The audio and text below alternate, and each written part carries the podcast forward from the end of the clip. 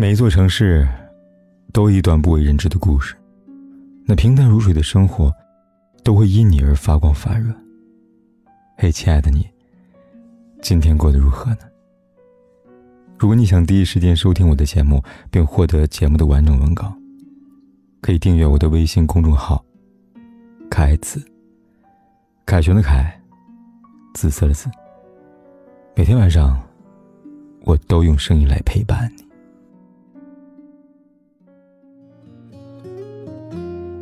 前段时间，三星的长女李富真离婚案上了热搜。离婚不稀奇，可让人震惊的是，她的保镖丈夫获得一百四十一亿韩元，约合人民币八千三百七十万元的巨额分手费。而她本人仍然不满意，她觉得自己应该分到一点二万亿。任凭是韩国首富的女儿，面对这样的狮子大开口，也感觉吃相太难看了。李富真今年已经四十九岁了，但看起来还是很年轻，气质一绝。想当初，李富真那是典型的白富美，上流社会名媛，毕业于名校，刚大学毕业就被父亲带在公司培养，受尽父母的宠爱。而他本人也非常有头脑和能力，做事雷厉风行。这么一个掌上明珠，父亲物色了很多富二代和官二代，都觉得不满意。这时候，女儿却给他们带回一个穷小子，他昔日的保镖，突然成了男朋友。这家庭背景简直一个天上一个地下。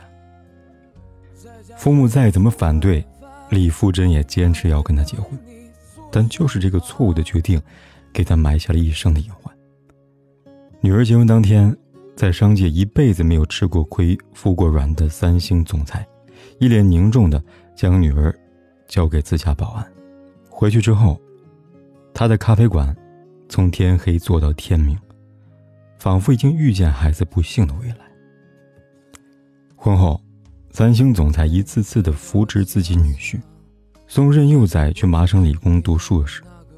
他觉得念书头疼，读不下去了，让他在公司参与管理。他动辄觉得别人看不起他，吵着闹着要更高的地位。所有家境差距太大的婚姻。都是由父母买单的，这差距带来的伤痛，也会让当初的爱情面目全非。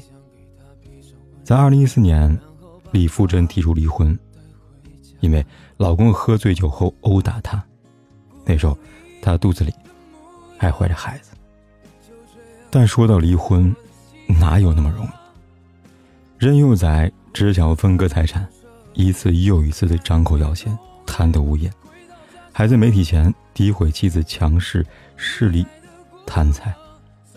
李夫人家对他已经仁至义尽了，但他仍然没有半点感激之情。纠缠五年之后，四十九岁的李富真终于天价分手费得以脱身，还险些将自己娘家财产分割过去。不过，就算倾家荡产，他也决心要甩掉这块狗皮膏药。结婚若不看家境，离婚。就不得不付出代价了。最近，在网上看了话题：结婚的时候要不要看家境？要不要讲究门当户对？还记得蔡康永在节目中说过：“他说，我印象中的门当户对，包括自身教育阶级、文化背景等等，家境不同，社交圈不同，婚后彼此交流的话题会越来越少，最后导致夫妻越走越远。”看家境，看的不是财富，而是因为家境不同而造成的其他影响，包括从小受的教育、接触到的人跟物、经历过的事情等等，这些很大程度上会决定一个人的眼界跟三观，而这些，才是我们真正在乎的东西。蔡康永给我们讲了一个他朋友的故事，他一同学从小在国外读书，接受国外教育。而老婆呢，却对英文一窍不通，所以两个人每次出去聚会，他老婆无法融入，根本插不上话。久而久之，两个人的话题越来越少了。回到家后，只剩下沉默了。恋爱的时候，只是两个人的事情，但结婚意味着你要走进他的世界，和他家人朋友打交道。这时候家境不同，会觉得异常艰辛。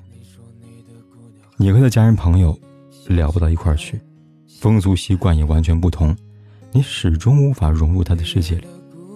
这样的婚姻，两个人都会觉得很累。如果嫁入豪门，自卑的心里会让你一直抬不起头来。你在这个家里没有地位，插不上话，也做不了决定。外人都说你嫁得好，但内心的心酸，只有自己能懂了。而两个人。只有家境相似的时候，才能有相似的人生经历，才能融入对方的社交圈，才能有共同的话题，能聊到一块儿去，远比暂时的欢愉更重要。所以，结婚是一辈子的事情，而婚姻往往死于沉默。家境不同，不仅让你们的社交圈不同，话题不同，还会让你们的三观有很大的差距。而三观不同，往往会让你们在生活中产生很多争执。其实谁也没有错，只是每个人的想法不同而已。但就这些细小的矛盾，像滚雪球一样越滚越大，最后闹得不可调解。什么叫三观不同呢？小王子里边有句话这么说的：仪式感，就是使某一天与其他日子不同，使某一时刻与其他时刻不相同。有人觉得生活的仪式感很重要，想要把每天过得鲜活起来，即使生活很平淡，但可以给它添加调节剂，让简单的日子变得很浪漫。而有的人则觉得仪式感是没用的东西，是浪费，他无法理解你的仪式感，也不想包容你的仪式感，甚至觉得你太矫情。这就是三观的差距，因为家境不同，对他来说。生活在于节俭，除了必要的支出，其他一切都是浪费。在七夕节买花，他觉得浪费；节日一起看电影，他也觉得浪费。但其实他没有错，因为他从小的家境让他养成了这种习惯。可是，你的家境与他不同。你想要在茶余饭后去唱个歌，你想放假时候一起去旅游。你觉得生活不只有粗茶淡饭，还有诗跟远方。可是，他却没有办法理解。两个人的观念差距太大，相处的时候就免不了摩擦。总要有一个人妥协，可妥协过后，这观念差并没有消失。而最让人无力的不是不爱了，而是你们明明相爱，在一起却特别了。家境造成的三观，是一辈子潜移默化的。三观不同的两个人，即使结婚了，也很难走远。所以，结婚的时候到底要不要看家境呢？这个问题答案显而易见。我们看家境，不是嫌贫爱富，更不是一味的讲究门当户对，而是希望两个人在决定走入婚姻殿堂之前，更谨慎一些。家境不同，带来的差距不仅仅是物质上。还有精神层面上，两个人社交圈、三观、眼界不同，才是最难跨越的鸿沟。而愿意去看家境的人，更代表他对感情的重视。结婚不是儿戏，找一个人共度下半生也不是说说而已。考虑清楚再结婚也不迟。恋爱可以是冲动的，但结婚必须是理性的。所以，我想劝你在结婚之前。一定要看看家境，看看他的父母，还有他身边的朋友，你们的三观是否相似，对待生活的态度如何。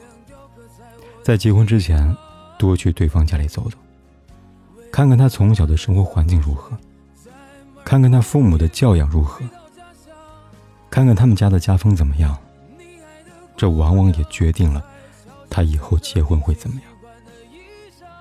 而当你们家境悬殊太大的时候，就得冷静下来，好好的想想，你们是否真的合适。如果你有女儿，要记得告诉她这个道理：以后结婚一定要看看家境。姑娘，你的模样就这样雕刻在我的心房，为了打发战涉水。再慢，容易回到家乡。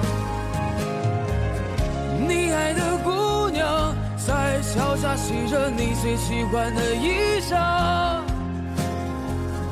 在家吃着粗茶淡饭，她在等你坐身旁。姑娘，你的模样就这样雕刻在我的心房。为了他跋山涉水，才门终于回到家乡。你爱的姑娘在桥下洗着你最喜欢的衣裳，在家吃着粗茶淡饭，她在等你坐身旁。在家吃着粗茶淡饭。他在等你坐身旁。